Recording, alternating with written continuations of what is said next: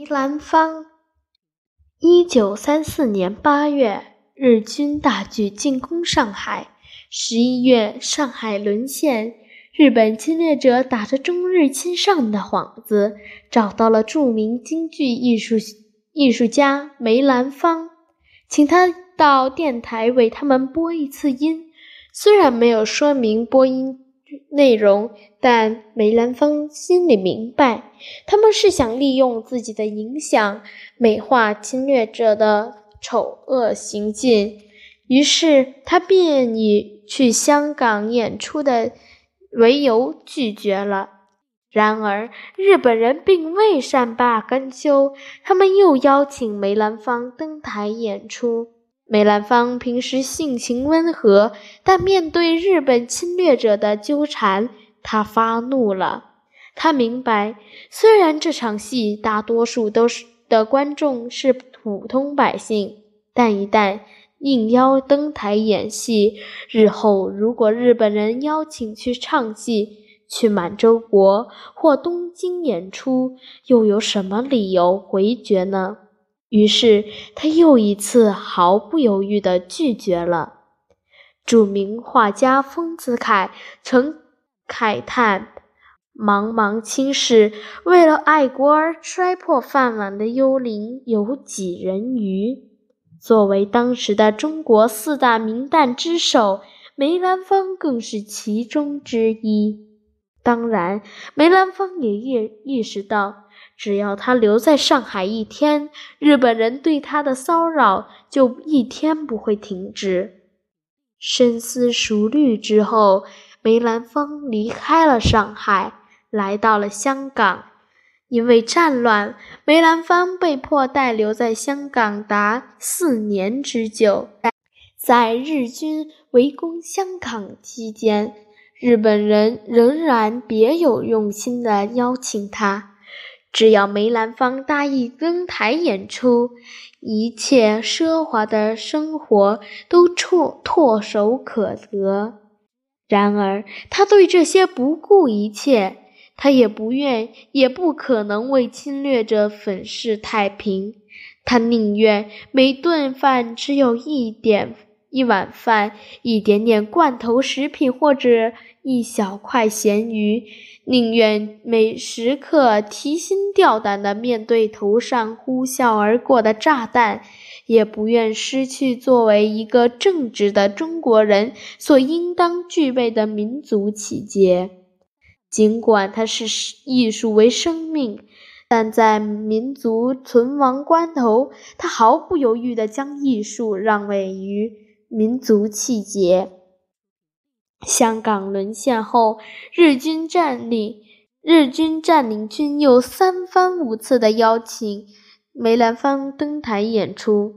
生活上的困顿，梅兰芳能够忍受；生活中无处不在的危险，他也能坦然面对。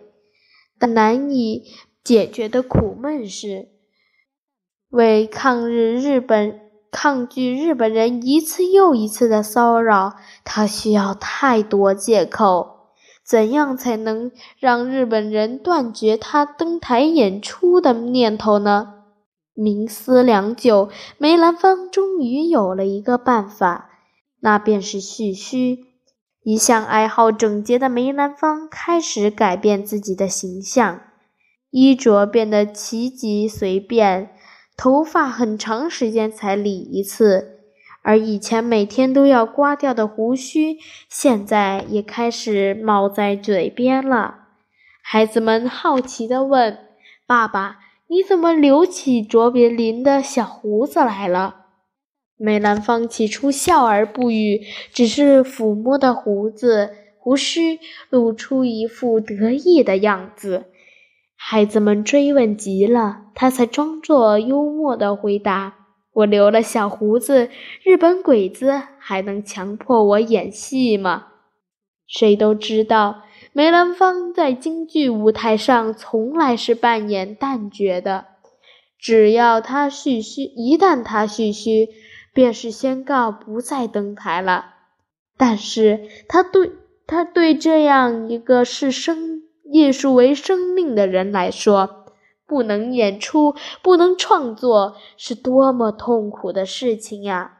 多少次，他冲上太平山顶，想狂歌，想飞舞，积积聚在内心对唱的渴望，对舞的向往，就像被挡在堤坝后的滚滚洪流，澎湃激荡，却又无法冲破阻隔，奔腾万里。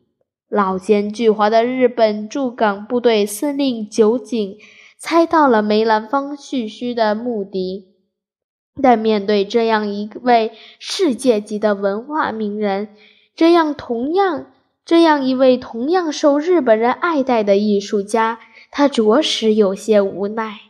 况且梅兰芳以我是一个唱旦角的，年纪老了，扮相不好看了。嗓子也坏了，为由拒绝登台，也合情合理。而然而，旭旭也不是一劳永逸的。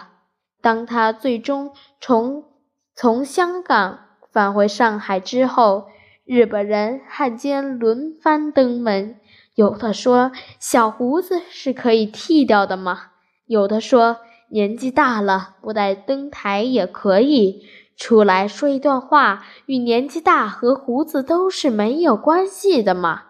面对这些劝诱甚至威胁，梅兰芳一律斩钉截铁的拒绝。一方面坚持蓄须，一方面甚至不惜自伤身体。为了拒绝日卫的邀请，对疫苗过敏的他，曾经请私人医生为他一连注射三针。